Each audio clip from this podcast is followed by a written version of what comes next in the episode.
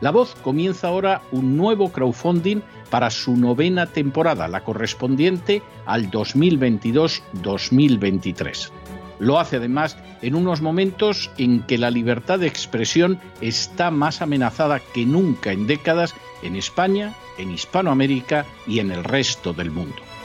Una vez más, como en las temporadas anteriores, está en sus manos la conclusión o la continuidad del programa La Voz. Debido a la crisis económica creciente, al cambio del dólar en relación con el euro y sobre todo a la censura del programa en redes con su correspondiente desmonetarización, en esta novena temporada nos vemos obligados a subir el objetivo hasta la cifra de 130.000 dólares. Con el crowdfunding se mantiene la emisión en directo, en abierto y de forma gratuita del programa a través de YouTube, iBox, SoundCloud, Spotify, Apple Podcasts, Google Podcasts, Tunnel y Stitcher. Además, por supuesto, de encesarvidal.tv. De hecho, es este crowdfunding el que permitirá poder seguir emitiendo en cesarvidal.tv, ya que sin la continuidad de la voz no puede haber continuidad de contenidos en ese canal televisivo. Si la voz, tras la conclusión de esta temporada, no pudiera regresar en el mes de octubre, quizá no sucedería algo tan grave. Una vez más, habría quedado de manifiesto como tantas veces a lo largo de la historia de las naciones hispanas, que para muchos es preferible quejarse, protestar o amargarse a enfrentarse de manera práctica con un problema concreto. No pasaría nada. La voz simplemente dejaría de emitirse por la sencilla razón de que no hay suficientes personas dispuestas a asumir el apoyo de su causa, que es la de la libertad y de la verdad la de la información independiente y la opinión rigurosa, la de la lucha contra las tiranías y contra aquellos proyectos que pretenden convertir en esclavos a los seres humanos. Si piensan que merece la pena seguir escuchando día a día la voz, son ustedes bienvenidos a la hora de contribuir al nuevo crowdfunding que permitirá que puedan escuchar este programa radiofónico una temporada más. Muchas muchas, muchas gracias por todo. God bless you. Que Dios los bendiga.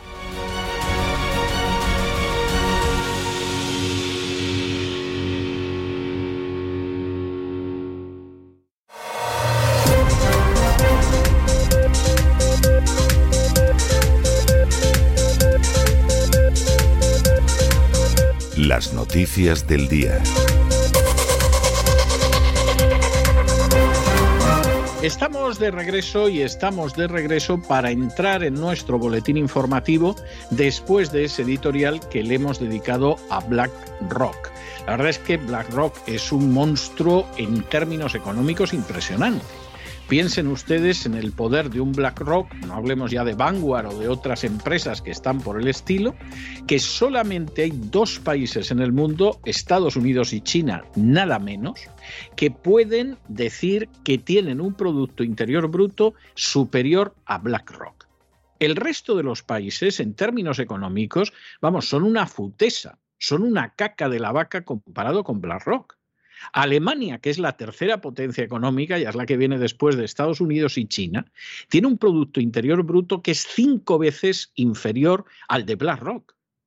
Bueno, pues ya se pueden ustedes imaginar lo que manda BlackRock.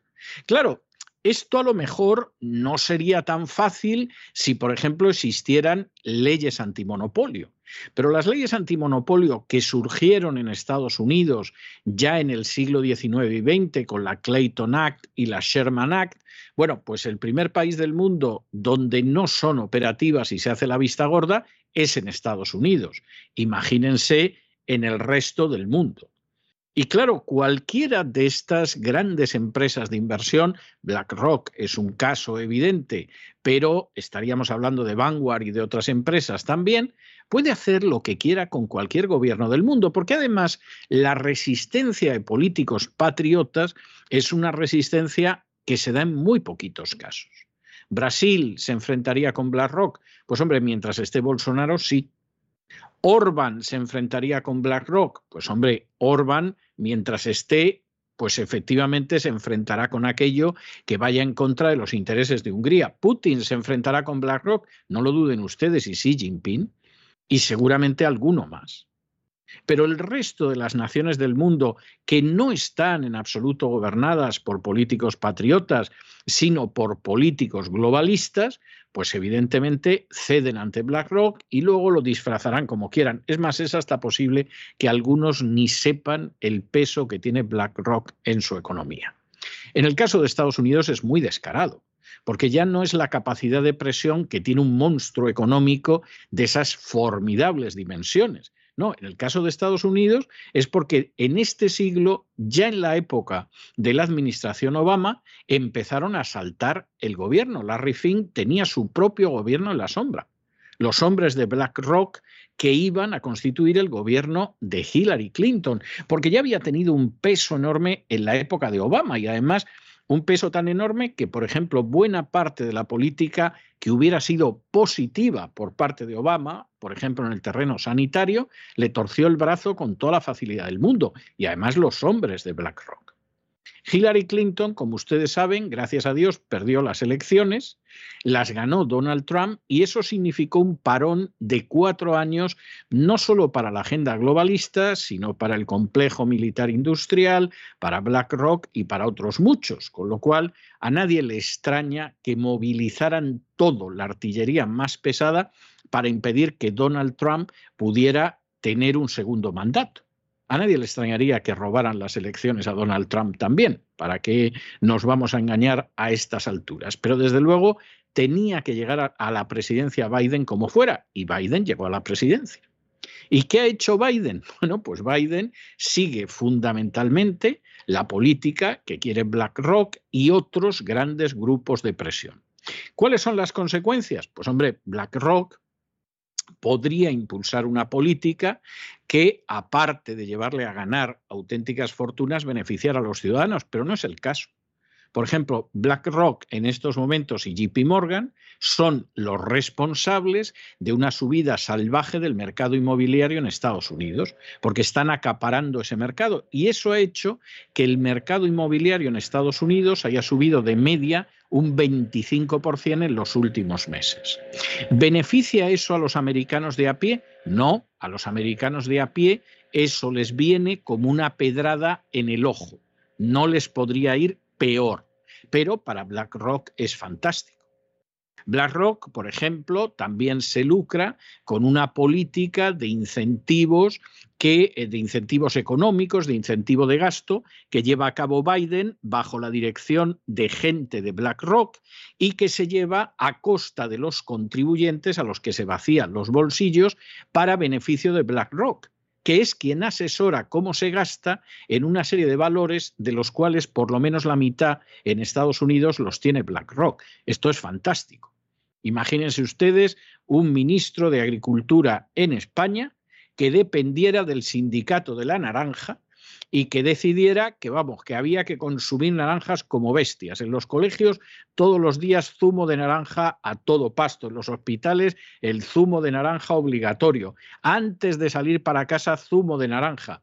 Mientras pagabas el billete del metro del autobús, te ofrecían un cartucho de zumo de naranja por una cantidad añadida. Bueno, pues los fabricantes de zumo de naranja le estarían muy agradecidos al ministro. Cambien ustedes zumo de naranja por valores muchísimo más caros y ahí tienen ustedes a BlackRock y al gobierno de Biden. El gobierno de Biden se puede presentar como un gobierno de centro izquierda, como un gobierno progresista. El gobierno de Biden es el gobierno de las oligarquías y de unas oligarquías que con su acción, a diferencia de otras oligarquías de la historia, no favorecen al resto de la gente, sino que se favorecen única y exclusivamente a sí mismos.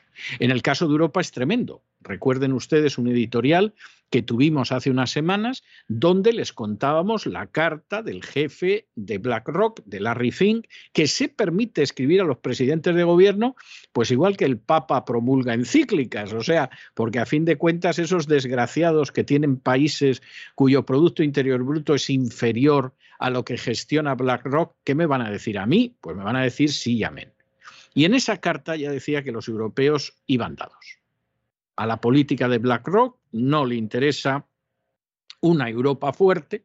Y lo mismo un día descubrimos, vayan ustedes a saber, entre las derivadas de todo lo que se está haciendo en Ucrania, que es verdaderamente criminal, aunque se quiera presentar como la defensa de la democracia, la libertad, todo mentira. Bueno, pues entre las derivadas lo mismo descubrimos que es que BlackRock también gana mucho dinero con la ruina de Europa.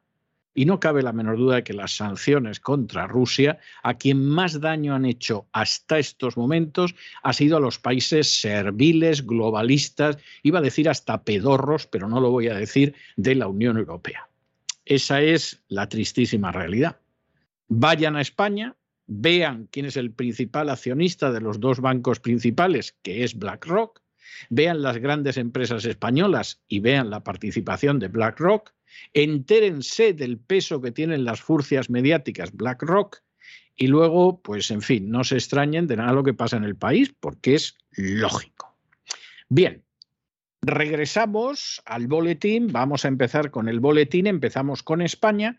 Y antes de empezar recordarles que todavía, todavía les quedan a ustedes unos días si deciden colaborar con el crowdfunding. Gracias a Dios, la meta del crowdfunding ya la cubrimos hace semanas, esa es la realidad, con lo cual Dios mediante va a haber una temporada 2022-2023 esta es la realidad. Si Dios nos da salud, los fondos, a Dios gracias, nos los han proporcionado ustedes con el crowdfunding, que es como nos votan cada año, pero en estos momentos estamos en el 131% del crowdfunding y si alguien quiere apoyar el esfuerzo que hace la voz por defender la causa de la verdad y de la libertad, pues todavía pueden contribuir, aunque sea de la manera más modesta, a ese esfuerzo. Esa es la, realidad y en esa situación estamos en estos momentos. Todavía pueden colaborar. Hechas estas reflexiones previas, entramos en nuestro boletín informativo que empezamos, como siempre, con España. El gobierno de Pedro Sánchez, que está viviendo una situación de apreturas y dificultades, saben ustedes que prometió al sector del transporte que antes del 30 de junio iba a publicar un borrador de un decreto ley que recogiera las reivindicaciones de los transportistas. Esto no parece que lo vaya a hacer ni por aproximación, vamos, queda, no llega a la semana, y los transportistas han decidido que van a un nuevo paro nacional. Este domingo votan en junta directiva si van al paro nacional y no han conseguido, como en la ocasión anterior, el apoyo de los sectores agroalimentarios, porque los agroalimentarios ya han advertido de que como haya otra huelga de transportistas, va a haber un desabastecimiento general. ¿Qué habría que pensar en relación con esto? ¿Ha, incumplido el gobierno su promesa? Sin ningún género de dudas. Es más, el gobierno Mm, se ve que llegó hace tiempo a la conclusión, a lo mejor es que ellos son meramente ignorantes, pero cuesta creerlo porque Nadia Calviño no es una persona ignorante, ni mucho menos, pero a lo mejor el gobierno pues son un atajo de ignorantes y han pensado que dando unos centimitos pues quedaba arreglado el problema del transporte, cuando en realidad lo que tienen que hacer es suspender los impuestos sobre el transporte. No decimos que en algún momento esa carga impositiva que sufre de manera salvaje el transporte en España no se pueda reanudar, pero en estos momentos habría que suspenderla de manera total. Habría que liberar al transporte de los impuestos que pesan, por ejemplo, sobre la gasolina. Eso sería lo lógico. Esa es la única política medianamente razonable y con un efecto auténtico que podría adoptar el gobierno. ¿Lo va a hacer? No tiene la menor intención. Porque el gobierno es un gobierno más que convencido de que el sistema en España es fundamentalmente un modelo extractivo en el cual se roba a manos llenas a todos aquellos que producen riqueza, es decir, fundamentalmente las clases medias, para favorecer a las castas privilegiadas. Esa es la historia. Y eso lo sabe todo el mundo. Fíjense ustedes, y es una noticia que algunos la ubicarán solo en medios de comunicación, fíjense ustedes que la cadena COPE ahora mismo ha cambiado de presidente y ha quitado a Fernando Jiménez Barrio Canal y ha puesto a José Luis Restán, que todo el mundo sabe que en la cadena COPE va a mandar menos que un servidor de ustedes, es decir, absolutamente nada. Lo tienen ahí porque tienen que poner un rostro identificable. Y uno dirá, pero esto es la caída de Jiménez Barrio Canal. No, no, no, no. Esto es que Jiménez Barrio Canal sabe que el gobierno va a tener que hacer recortes. Y la Iglesia Católica se lleva más del 1% del Producto Interior Bruto español en privilegios. Y hay que negociar con el gobierno el hecho de que esos privilegios no solo no disminuyan, sino que en la medida de lo posible aumenten, aunque nos veamos obligados a hacer recortes empujados por Bruselas. Y entonces es muy fácil dejamos dirigiendo los dineros inmensos de la Iglesia Católica y sus privilegios absolutamente indecentes en manos de Jiménez Barrio Canal, que lo lleva haciendo desde hace décadas y hay que reconocer que lo hace muy bien. Está en el bando del mal, pero lo hace muy bien.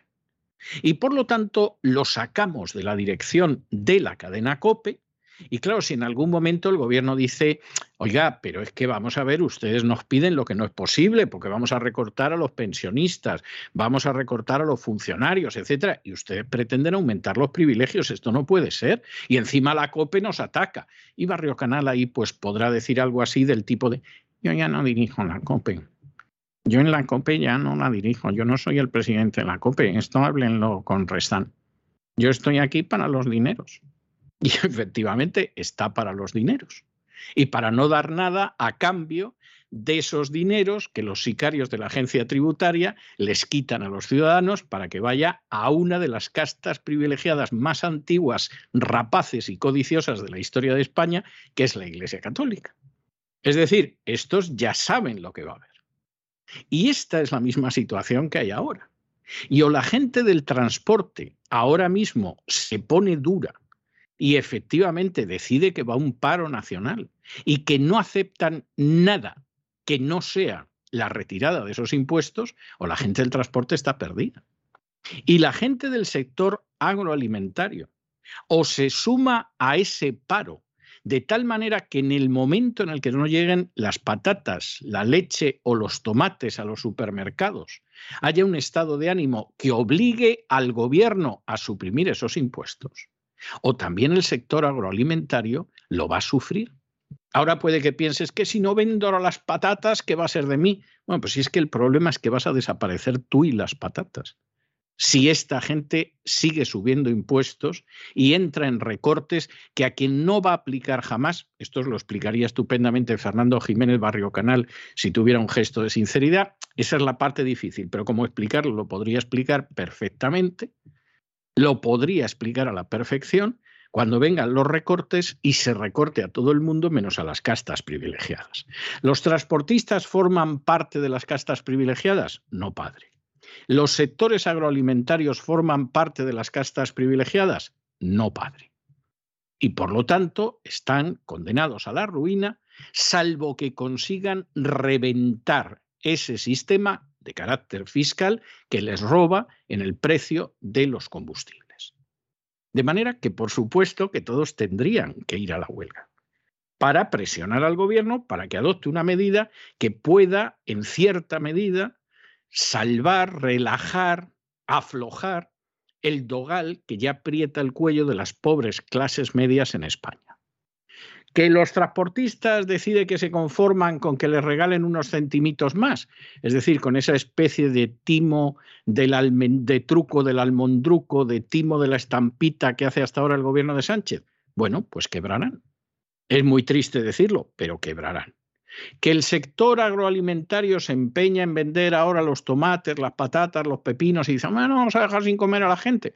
Bueno, bien, no se sumen ustedes. Se quedarán en muy poco tiempo sin patatas, sin pimientos, sin pepinos que vender a la gente y la gente tampoco los va a poder comprar. De manera que esta es la única salida. O se manifiestan de una manera fuerte y aprovechan precisamente la semana en que la OTAN está en Madrid, que esto es algo a lo que es muy sensible Pedro Antonio Sánchez, a su imagen, y entonces paralizan ustedes Madrid y los alrededores dejan sin abastecimiento Madrid y los alrededores. Y Pedro Sánchez en esa situación cede como sea, porque él quiere hacerse una foto bonita con el presidente Biden o van a perder ustedes una oportunidad de oro. Y si pierden la oportunidad de oro, no lloren. ¿eh? Por favor, luego no nos lloren, no nos lloriquen, etcétera, etcétera. Tienen ustedes ahora la oportunidad de colocar a este gobierno contra la pared para que relaje el dogal con el que les estrangula mediante los impuestos día sí y día también. Que deciden ustedes no hacerlo, que prefieren vender las patatas de ahora, que se conforman con que les regalen unos centimitos, pero al mismo tiempo se lo roben todo por la vía de los impuestos, pues entonces no se quejen, porque han tenido ustedes al alcance de la mano una oportunidad, una posibilidad. Si la rechazan, luego no lloren, por favor, no nos lloren después. Y si por el contrario asumen esa posibilidad y dicen efectivamente de manera legal, valiéndonos del derecho a la huelga, nosotros hacemos valer el derecho a que no nos roben más. Y lo vamos a hacer cuando más le duele al gobierno, cuando hay la reunión de la NATO, de la OTAN, y viene Biden, si lo hacen ustedes, cuentan con nuestro apoyo, mediático obviamente. Pero nosotros siempre vamos a apoyar cualquier tipo de medida que sea legal y que ayude a que el pueblo deje de verse oprimido, aunque sea solo un poquito. Que renuncian ustedes a esa oportunidad, por favor, no nos lloren. En fin, examinamos estas y otras cuestiones que son enormemente importantes y que les afectan con la ayuda absolutamente indispensable de María Jesús Alfaya. María Jesús, muy buenas noches. Muy buenas noches, César. Muy buenas noches a todos los oyentes de La Voz. Queremos recordarles que todavía tienen unos días para colaborar en esta causa de la verdad y la libertad que representa este programa La Voz de César Vidal. Está abierto el crowdfunding todavía, por muy poco tiempo. Les agradeceremos toda su colaboración. Y vamos con la información nacional, porque, como no, una vez más, el Gobierno ha incumplido la promesa hecha al sector del transporte de sacar antes del 30 de junio un borrador de un decreto ley que recoja sus reivindicaciones, lo que les empuja a estos transportistas a un nuevo paro nacional. Este domingo se va a resolver el asunto. Van a votar en una junta directiva si van a ese paro nacional. Porque hay que recordar que tras dos semanas de movilizaciones, el pasado 2 de abril, la plataforma convocante, que es la Plataforma Nacional de Defensa del Sector del Transporte de Mercancías por Carretera Nacional e Internacional, suspendió el paro nacional tras la promesa de la ministra de crear un decreto ley que recogiera sus reivindicaciones, que protegiera al sector, ya que, entre otras cosas, están trabajando y solo obteniendo pérdidas, algo insostenible. Hemos podido hablar de manera exclusiva con un miembro de la junta directiva de esta plataforma. Aunque iba en ruta, ha querido atendernos de manera telefónica. Con él vamos a conocer más detalles de esta tensa situación. Se llama Rafael y estas son las preguntas que el programa La Voz le hacía este mediodía. Lo primero, preguntarle, ustedes se han planteado convocar un paro nacional. ¿Por qué? Bien, eh, la respuesta a esa pregunta viene del mes de marzo, del mes de abril, perdón, cuando se, suspendió el paro el 2 de abril porque la ministra, eh, la, ministra dijo que el día 30 de junio se comprometió a que el día 30 de junio iba a sacar un borrador para eh, no trabajar por debajo de por debajo de costes, ¿eh? por encima de costes para que nos saliera rentable. Al ver que la ministra no ha cumplido su palabra ni el ministerio ha trabajado en este en este caso, pues estamos valorando ahora mismo, le vamos a dejar hasta el día 30 pero vamos a adelantarnos para reunirnos los, delegados provinciales para ver la situación, valorar la situación y eh, a ver a nivel nacional eh, los socios qué es lo que van a votar. Dependiendo, dependiendo de lo que se, de lo que, valorando la situación, pues veremos a ver a qué punto llegamos. El paro está ahí en la palestra. Vale. No sabemos el día, ni sabemos la hora, ni sabemos todo depende de que el transportista y socio eh, vote a favor o vote en contra. ¿Habría margen para que el gobierno cambiara? ¿Qué tendría que hacer en estos días para que usted, ustedes eh, declinaran esa opción de ir al paro nacional? Eso que han tenido, han tenido tres meses para ponerse manos a la obra y trabajar en este decreto, con ese expediente sancionador. Pero bueno, como no han cumplido su palabra, eh, el tiempo que vamos a dar pues, va, a ser, va a ser un corto plazo, que no, podemos esperar a más. El problema que estamos teniendo es que no, no nos da estamos trabajando a pérdidas y nos estamos arruinando trabajando. Entonces, y subiendo todos los días, ¿eh? con este atraco que nos están haciendo, el gasoil, el AdBlue, la subida de ruedas, eh, pues con todos los costes nos han subido, nos han subido un porcentaje bastante alto. Y esto no para de, subir. Entonces, es una situación insostenible, ¿no? Es una situación bastante insostenible. Se lo, se lo comunicamos al ministerio, pero el ministerio, pues bueno, parece ser que no, no le ha dado la importancia que tenía que darle. Y ahora nosotros, hemos cumplido, nosotros hemos cumplido nuestra palabra hasta el día 30 y así lo vamos a cumplir. Y ya digo, este domingo valoraremos la situación a nivel nacional y de ahí saldrá, saldrá una solución para, para la plataforma y para los transportistas.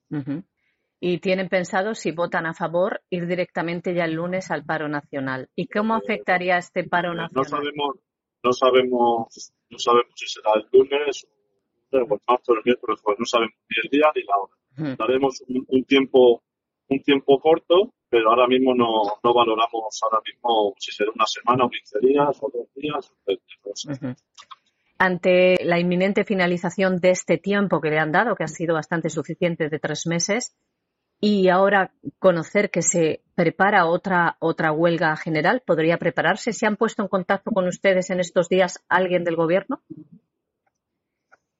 Eh, alguna llamada ha habido, alguna llamada ha habido, no le puedo dar más pistas, pero bueno, la situación es eh, evitar el paro, pero evitar el paro va a ser un poco complicado si ellos no, no se ponen a trabajar y sacan, sacan ese borrador que lo pueden sacar perfectamente.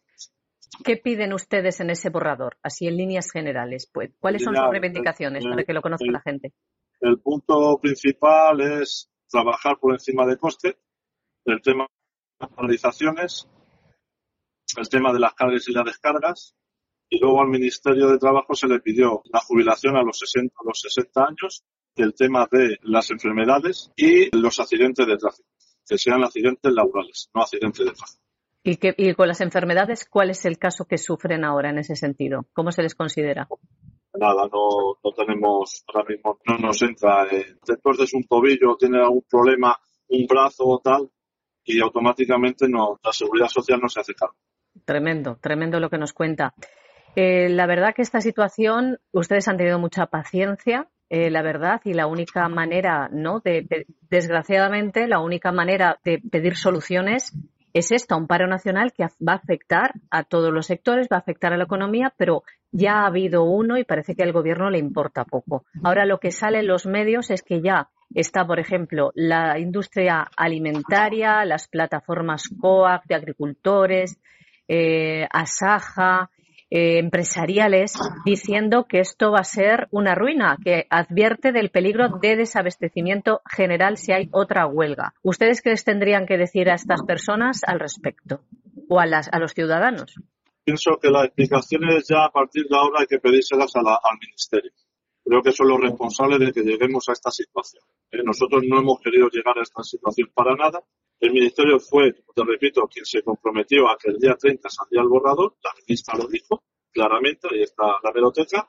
Entonces, bueno, los agricultores, ahora con las campañas que hay del tomate, pero botón y tal, entonces, bueno, están pidiendo responsabilidad a esa plataforma, pero la plataforma no tiene ninguna responsabilidad, porque nosotros hemos cumplido nuestra palabra. Pero claro, el problema que tenemos es que nos estamos arruinando trabajando. Y nosotros entendemos a todo el mundo, pero claro, nos tienen que entender a nosotros. Que ahora mismo la gente sabe ha vivido, lo ha vivido personalmente cada uno lo que es el transporte y la importancia que tiene el transporte a nivel nacional e internacional. Pues a nivel. Entonces, ahora mismo eh, todos los, los prestadores, los ganaderos están preocupados, claro que están preocupados por la situación, pero es que a nosotros no nos pueden pedir responsabilidad ninguna. Mm. Nosotros estamos pidiendo lo nuestro, no estamos pidiendo ninguna subvención. El gobierno está R que R con las subvenciones y no pedimos subvenciones, es que saque un decreto ley e intentar arreglar los otros puntos que tenemos que se puedan arreglar perfectamente. Entonces, a partir de ahí, yo pienso que, como he dicho, a partir de ahora, lo que tienen que pedir explicaciones es al Ministerio. Y el Ministerio es el que tiene que dar las explicaciones oportunas porque el día 30 no va a sacar ese borrador y ese decreto, que ha tenido tiempo de eso. Desde luego que sí. Pues, don Rafael, muchísimas gracias por atendernos.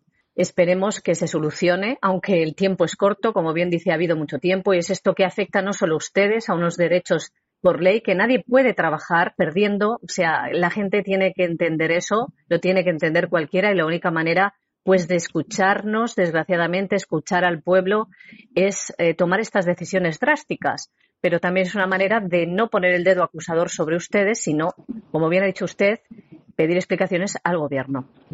Pues muchísimas gracias y que vaya todo bien y seguimos en contacto. Un abrazo. Muy bien, muchísimas gracias. Un saludo. Un paro nacional al que esperan que se unan todos los sectores afectados, agricultores, ganaderos, transportistas, la industria alimentaria.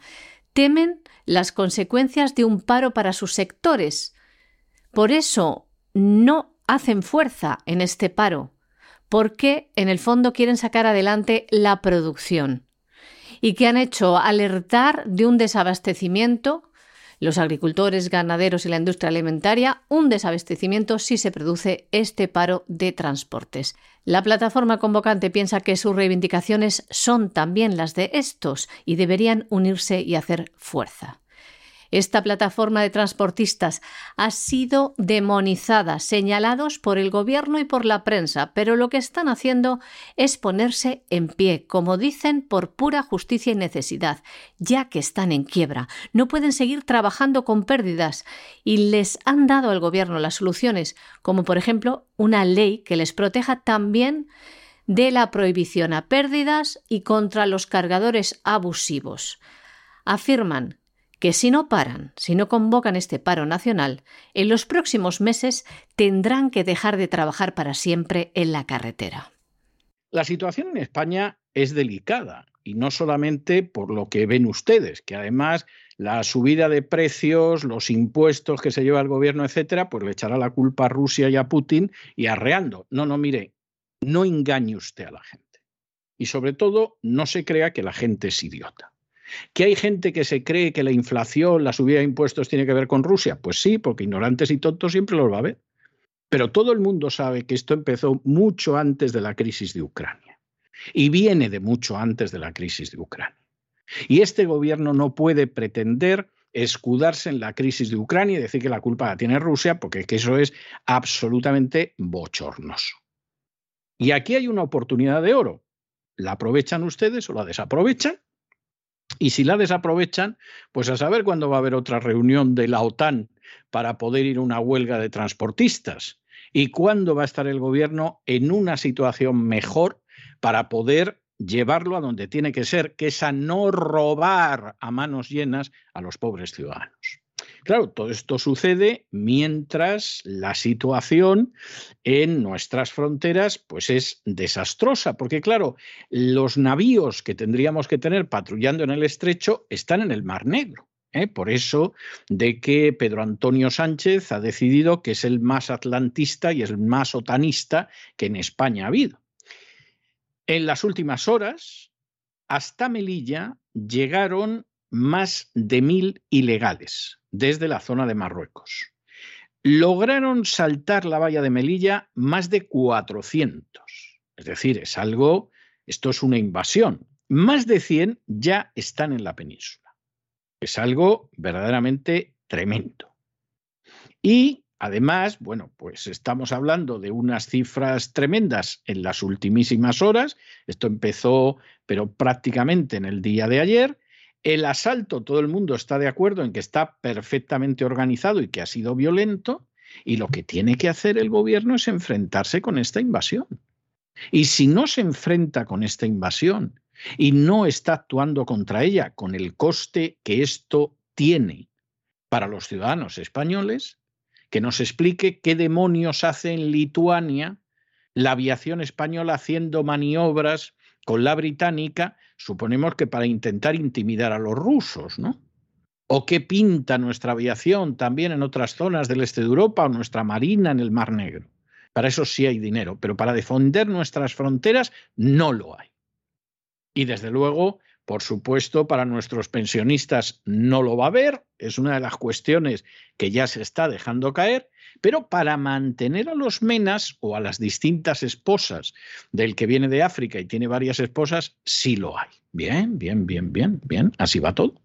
Esta mañana, de manera organizada, más de 400 ilegales han asaltado masivamente la valla de Melilla. Han roto la puerta de acceso al puesto fronterizo del barrio chino, eran las 7 de la mañana cuando un gran grupo ha comenzado a acercarse andando hacia el perímetro fronterizo. Unos 90 han accedido a la ciudad autónoma saltando por el tejado. Otros 400 han conseguido entrar y se han dirigido al Centro de Estancia Temporal de Inmigrantes, el CETI, que hace años que se encuentra funcionando por encima de sus capacidades, como el resto de centros de la península y las islas. La mayoría de estos asaltantes son subsaharianos, la mayoría sudaneses. Desde la delegación de gobierno afirman que ha sido un asalto perfectamente organizado y violento. Todo comenzaba ayer. Más de mil inmigrantes se acercó a Melilla desde la zona marroquí con intención de saltar la valla hacia España. Según informan desde Marruecos, los agentes intentaron frenarlos y más de un centenar de efectivos de seguridad del Reino de Marruecos quedaron heridos. Las autoridades marroquíes intentaron dispersarlos lanzando botes fumígenos. Y del lado español, la Guardia Civil desplegaba el dispositivo anti-intrusión con ayuda de la Policía Nacional. Pero parece que esto no ha sido suficiente para contener el asalto a nuestras fronteras. Pedro Sánchez, que ha pactado con Mohamed VI una serie de medidas, pensaba que este pacto iba a asegurar la protección de nuestras fronteras. Pero de hecho nunca ha sido así, ni va a ser así. Ante este ataque a nuestras fronteras, el presidente del Gobierno ha salido a la palestra, pero para destacar la extraordinaria cooperación de Rabat en este episodio que deja heridos a 49 guardias civiles y supuestamente a otros tantos agentes marroquíes. Recordamos también que la entrega sin condiciones del Sáhara Occidental a Marruecos ha conllevado la ruptura de relaciones diplomáticas y comerciales de nuestro país con Argelia. Argelia, que amenazó también con enviar de manera masiva a inmigrantes ilegales a territorio español.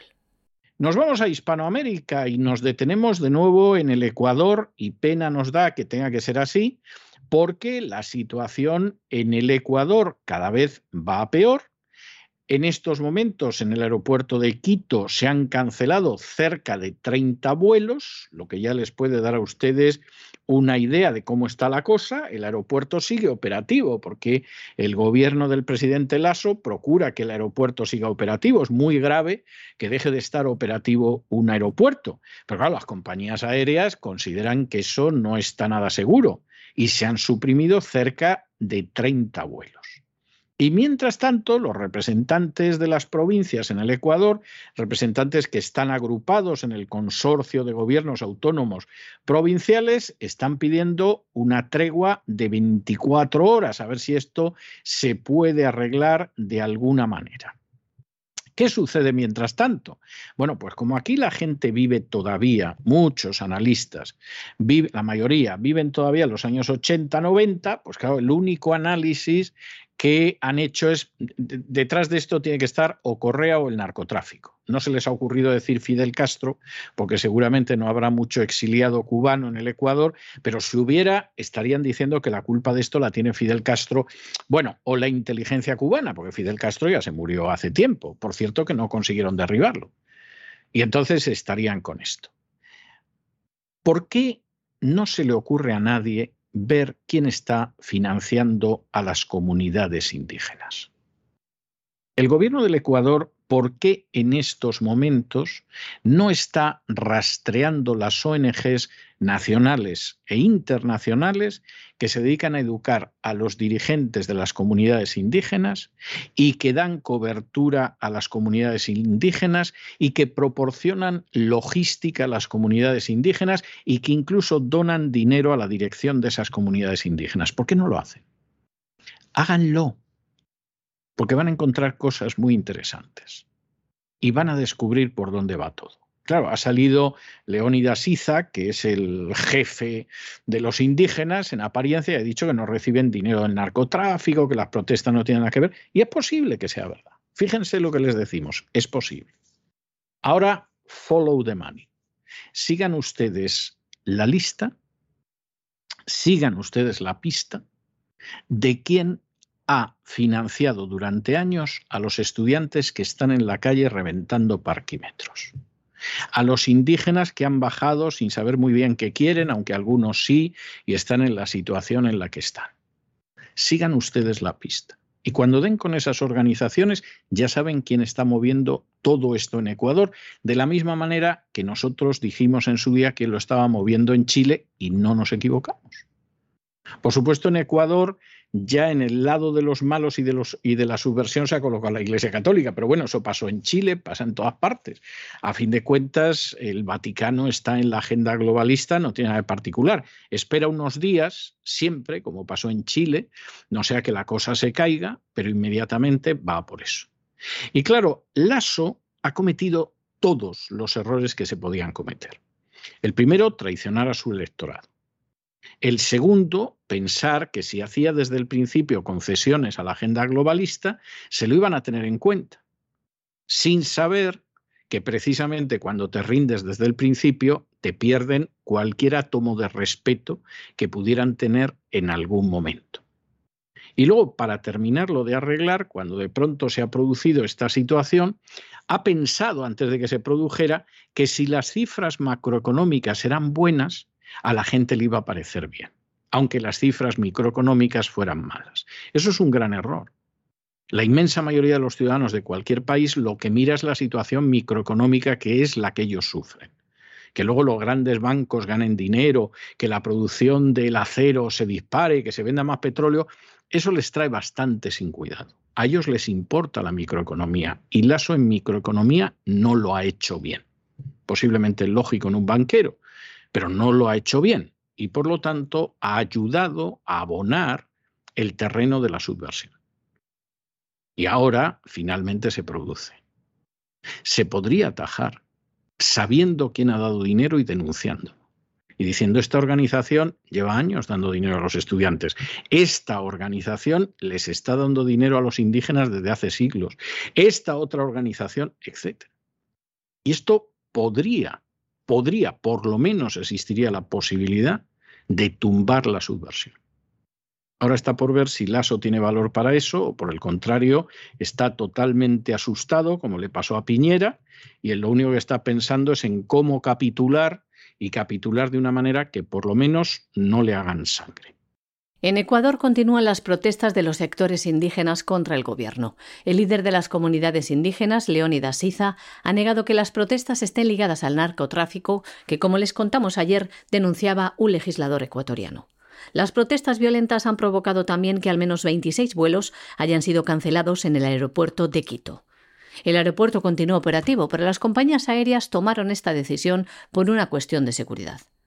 También unas 300 personas tomaron anoche la estación eléctrica de Tisaleo, ubicada en la provincia de Tungurahua, según ha informado la Corporación Eléctrica de Ecuador. Por otro lado, decir también que los representantes de 23 provincias, agrupadas en el Consorcio de Gobiernos Autónomos Provinciales de Ecuador, ha pedido una tregua de 24 horas. Solicitan corredores humanitarios para abastecer a las zonas más afectadas por los paros. Bueno, y la siguiente noticia nos lleva a Colombia. En Colombia hay gente que está muy encendida estos días y que se le va todo en decir que Petro es un presidente ilegítimo porque las elecciones han sido amañadas, cuando uno que considera que claro que amañan elecciones, no hay nada más que ver las últimas en Estados Unidos, pero dice, ¿por qué piensa usted esto en Colombia? A mí hasta la fecha nadie me ha dado un argumento, salvo que en la segunda vuelta a Petro lo han votado dos millones de personas más eso no es un argumento a favor del fraude electoral.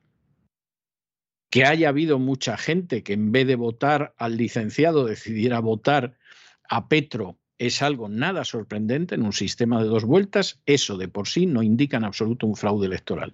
Si ese es el argumento que tienen los que creen en el fraude electoral, no tienen argumento. No tienen argumento. Esa es la realidad.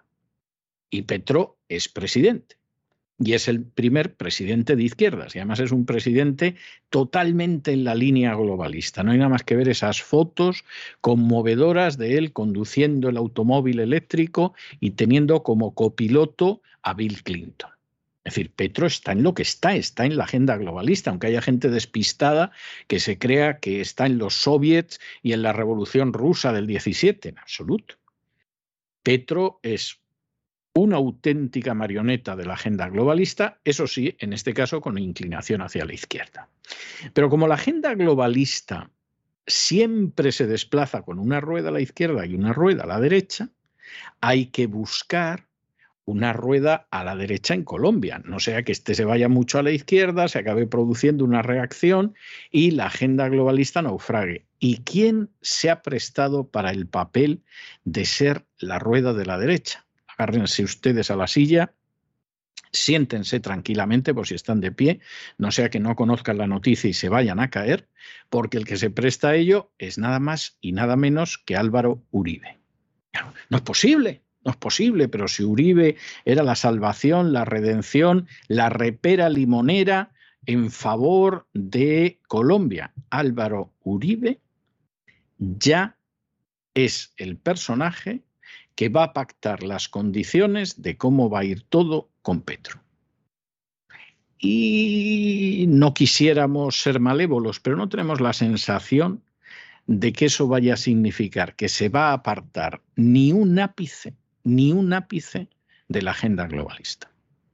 Lo mismo nos equivocamos y nos agradaría mucho equivocarnos. Pero ya verán ustedes cómo Petro acaba en la línea de la agenda globalista. Va a ir todo por ahí. No tiene nada más que ver a la presidencia, a la presidenta que tiene. Negra y mujer. Se van a hartar en Colombia de escuchar lo de la sociedad inclusiva, lo de lo maravilloso que es el feminismo, la mafia feminista que dice Cristina Seguí. Y si no, al tiempo. Lo van a ver ustedes. Van a tener agenda globalista en vena. Y encima, con la bendición de Álvaro Uribe, porque esto hay que hacérselo tragar también a la gente que está ubicada en la derecha. Y lo van a hacer. Desde luego lo van a intentar. El expresidente de Colombia, Álvaro Uribe, ha anunciado hoy que acepta la invitación del presidente electo, Gustavo Petro, como parte de las reuniones que el nuevo presidente está organizando para encontrar el consenso necesario con todas las fuerzas políticas para su ansiado acuerdo nacional. Álvaro Uribe ha agradecido a Petro la invitación y ha detallado que acudirá a dicho encuentro en representación del Centro Democrático. Precisamente una de las pocas formaciones políticas que se apresuraron a confirmar que harían oposición tras conocerse la victoria de Petro el pasado domingo 19 de junio. Hay que recordar también que durante la campaña electoral de la segunda vuelta, Gustavo Petro adelantaba que si ganaba, invitaría a Uribe a dialogar. Y nos vamos a internacional después de nuestro paso por España e Hispanoamérica. Y antes de entrar en las noticias de internacional, hay que recordarles que pueden encontrar desde hace algo más de una semana en cesarvidal.tv, los suscriptores de cesarvidal.tv, ese documental que dura algo más de una hora, que se titula Buscar, Encontrar, Contar, que tiene la pretensión de contar toda la verdad sobre Ucrania y sobre Rusia y que ha sido dirigido por Alexander Alessanian. Documental extraordinario y, por cierto, censurado, proscrito, prohibido en Occidente. Bueno, nosotros somos contrarios a cualquier medida que lesione, que erosione, que menoscabe la libertad de expresión. Y esto es algo que siempre lo hemos defendido. Eso no quiere decir que todo lo que se publica estamos de acuerdo con ello. Es imposible porque se publican cosas que presentan versiones encontradas de los más diversos temas. Pero nosotros que no nos movemos por una agenda, que no dependemos de la publicidad para emitir cada día, y que no estamos sometidos a ningún partido político, a ninguna confesión religiosa, a ningún sindicato, sino solo a principios, nosotros actuamos de acuerdo con principios. Les puede gustar a ustedes o les puede no gustar, pero nosotros nos movemos con una integridad absoluta dentro de unos principios. Y entre esos principios está el de la defensa de la libertad de conciencia y la defensa de la libertad de expresión. Y este documental lo tenemos porque consideramos que es esencial defender la libertad de expresión, estemos o no estemos de acuerdo con lo que se exprese, frente a aquellos que coaccionan, frente a aquellos que suprimen, frente a aquellos que censuran, frente a aquellos que aplastan la libertad de expresión. Grandísimo documental, si no lo han visto, no se lo pierdan. Bueno, y nos vamos a Estados Unidos y nos vamos al Tribunal Supremo de Estados Unidos, donde en estos momentos por una mayoría de 6 a 3, el Tribunal Supremo de los Estados Unidos acaba de liquidar lo que fue la sentencia Roe versus Wade, que en el año 1973 convirtió la legalización del aborto en obligatoria para todos los estados de la Unión. ¿Cómo es esta resolución, que es un borrador que no es definitivo, pero que responde a un recurso que ha presentado el Estado de Mississippi en relación con una limitación extraordinaria a lo que es el aborto? no es una prohibición absoluta, no es la negación a la práctica del aborto, pero sí es realmente una legislación que efectivamente restringe enormemente la práctica del aborto. ¿Qué ha decidido el Tribunal Supremo de los Estados Unidos? Que eso es absolutamente constitucional. Y lo ha decidido por el doble de votos que aquellos que, por el contrario, se oponen a eso. Esto va a ser verdaderamente el ver una serie de leyes en cascada restringiendo la práctica del aborto, no el derecho del aborto, que no existe como tal, sino la práctica del aborto. Ya hay 13 estados donde se está pensando en limitarlo extraordinariamente y hay por lo menos prácticamente la mitad de los estados de la Unión que tienen decidido que los estados vuelven a recuperar unas competencias que les quitó de manera ilegal e inconstitucional la ley, la sentencia de Roe versus Wade, y que, por supuesto, esto no va a significar el final del aborto, pero sí restringirlo enormemente. Y esa restricción es totalmente legal, es totalmente constitucional y chocará con la forma en que decidieron legislar de manera totalmente ilegal los jueces del Tribunal Supremo en 1973, pero no choca en absoluto con la Constitución y es legal. Esto es un gran triunfo para la gente que sostiene una cosmovisión provida. Es así, efectivamente es un gran triunfo. Pero también hay que reconocer que ese gran triunfo es posible porque hay gente que cree en ello hay gente que cree en ello. Si la sociedad americana fuera una sociedad, por ejemplo, como la española, por ejemplo, como la italiana, por ejemplo, como la portuguesa, por ejemplo, como la misma sociedad polaca, que ha ampliado la permisividad del aborto en los últimos años, pues esto no sería posible. Y no sería posible porque la sociedad se volcaría inmediatamente en contra de sentencias de este tipo y en contra de leyes de este tipo. Como la sociedad americana sigue conservando focos de la sociedad muy importantes que son favorables a la vida y a la familia, esto es posible. Porque al final, en contra de lo que creen muchos, todo esto no depende de los políticos. Todo esto depende de la sociedad. Y si la sociedad tiene las ideas claras, los políticos, aunque sea por conveniencia, ciertos pasos no los dan. Pero si la sociedad no tiene las ideas claras, está en otras cosas, etcétera, etcétera, pues los políticos van en la dirección que consideren que les conviene más, que es, por ejemplo, arrodillarse ante la agenda globalista, como hace el presidente Biden. Y esta es la situación. Al final, y lo hemos repetido hasta la saciedad, no es el país, no es el paisaje, es el paisanaje. Y el paisanaje de Estados Unidos es muy distinto al de otras naciones. Antes de entrar en la información internacional, queremos recomendarles un documental que está disponible en www.cesarvidal.tv para que ustedes conozcan desde todos los ámbitos, sobre todo desde el lado ruso, este conflicto en Ucrania. Se titula Buscar, Encontrar, Contar y es del cineasta ruso Alexander Alexanian. Ya lo saben, solo para suscriptores entre www.cesarvidal.tv. Y vamos a empezar este segmento de internacional con una gran noticia para la vida. Se ha hecho justicia casi medio siglo después de la sentencia del Tribunal Supremo de los Estados Unidos que consagró el aborto como un derecho, el Tribunal Supremo ha dicho sí a la vida, ha terminado con esta lacra, ha revocado la sentencia del año 1973 Roe versus Wade. una decisión que ha sido adoptada con el voto a favor de los seis jueces conservadores y el rechazo de los tres magistrados liberales del alto tribunal. Si bien esto no supone que se ilegalice el aborto en los Estados Unidos, esta decisión supone que cada Estado será libre de regularlo como quiera. El borrador, que no es definitivo, es la respuesta del Tribunal Supremo a un recurso presentado por el Estado de Mississippi después de que varios tribunales rechazasen leyes que en la práctica suponían la casi prohibición total del aborto. La primera ley en cuestión prohíbe el aborto a partir de las 15 semanas de gestación, con la única excepción de deformaciones graves del feto o emergencia médica. La otra ley plantea un veto a la interrupción del embarazo desde el momento en que se detecta el latido del corazón, lo que se llama la ley del latido. Se puede escuchar este bello sonido entre las 6 y las 12 primeras semanas. Hay que decir que ahora con esta buena noticia, con esta sentencia, los legisladores de más de una veintena de estados conservadores tienen preparados ya proyectos de ley que prohibirán o restringirán el aborto. Trece de ellos tienen preparadas ya las llamadas leyes de activación para proteger la vida, desde el mismo momento en el que se ha conocido hoy, día de San Juan Bautista, el fallo del Tribunal Supremo.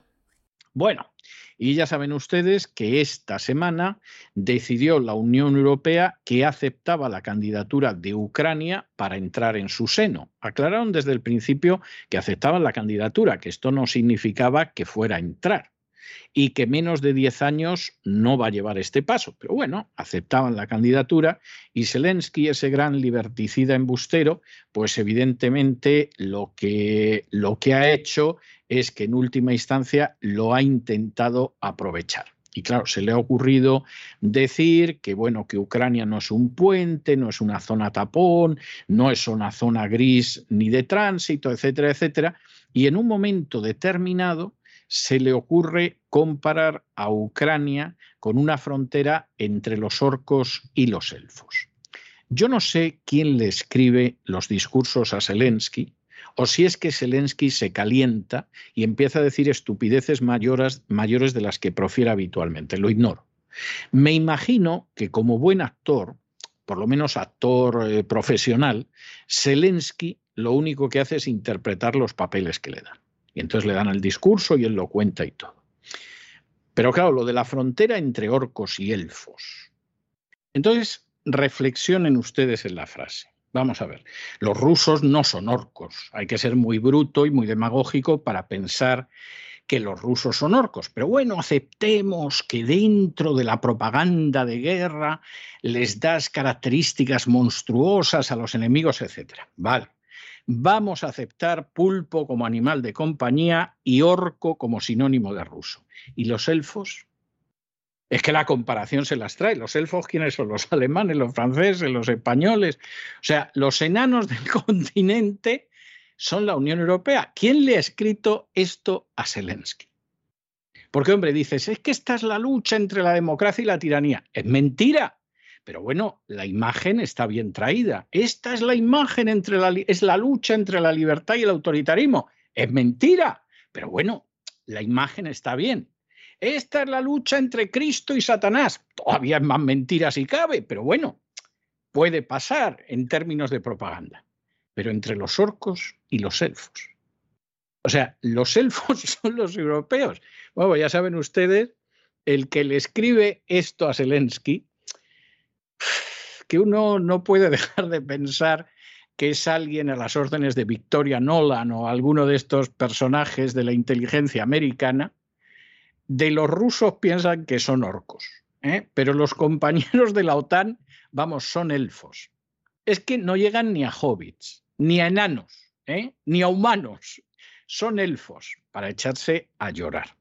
Y claro, esto pues tiene que ver con la manera en que se está utilizando a Ucrania para eh, explotar una serie de situaciones que lo que menos le importa a los que las están explotando es la situación de los desdichados ucranianos. Por ejemplo, al Reino Unido, que no para de enredar en toda esta historia de la manera más miserable y más bellaca que se pueda pensar.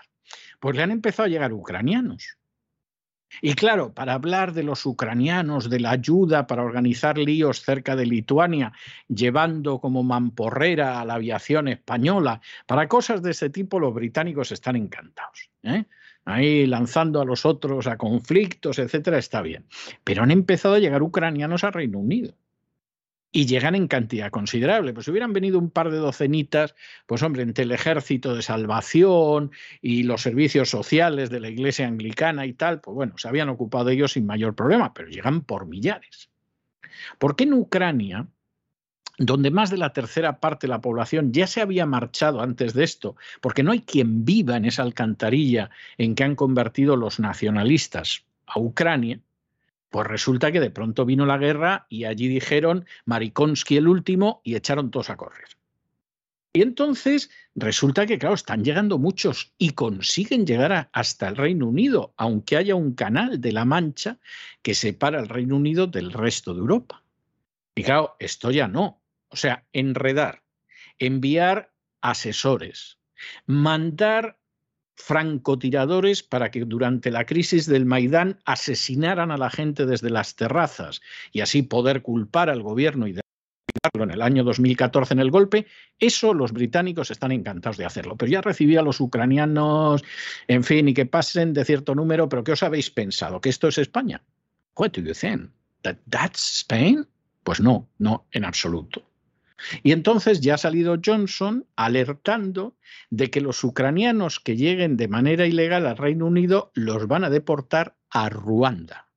Tome nota aquí, don Pedro Antonio Sánchez, que efectivamente una cosa que podría hacer y estaría es que todos los ilegales que llegan desde África los deportará a Ruanda. Oiga, que lo hace el Reino Unido, que es el primo de los Estados Unidos, que es una democracia que, vamos, está teniendo conquistas democráticas desde el siglo XVII.